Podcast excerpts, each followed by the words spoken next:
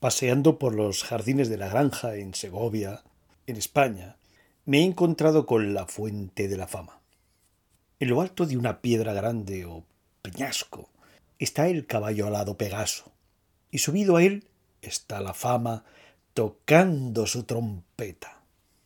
La fama es una divinidad grecorromana que representa esa voz que corre de oído a oído, de boca en boca. Hablan de que posee numerosas bocas y orejas.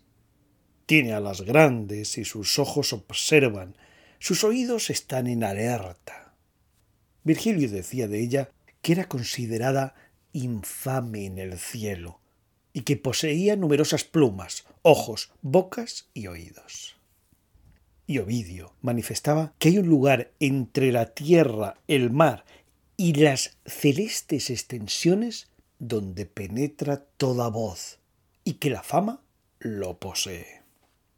La fama se vale del rumor, un rumor que difunde verdades y calumnias. La morada de la fama, dice Ovidio, tiene innumerables entradas que están siempre abiertas, sea de noche o de día. En su interior no hay paz, no hay quietud, no hay silencio. En esta ciudadela todo es susurro y se repite lo que se oye. Allí los oídos se llenan de relatos. Lo dicho va de un oído a otro y lo inventado también. Hay quien dice que es mensajera de Júpiter, sí, de Zeus para los griegos. Algunos comentan que era hija de Afrodita. Virgilio dice que es hija de Gea y que la concibió con rápidos pies como las alas.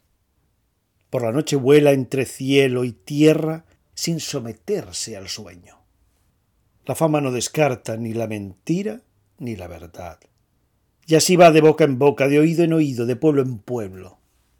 Hesíodo decía en sus trabajos y días que la mala reputación es ligera y fácil de levantar, pero terrible de soportar y difícil de quitar.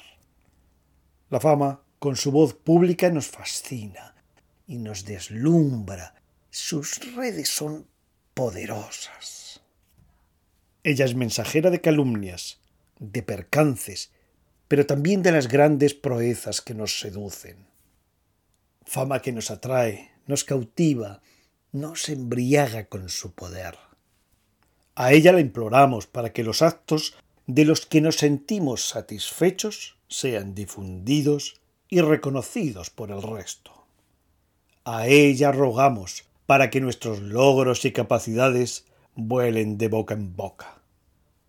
Nada más por hoy y hasta pronto.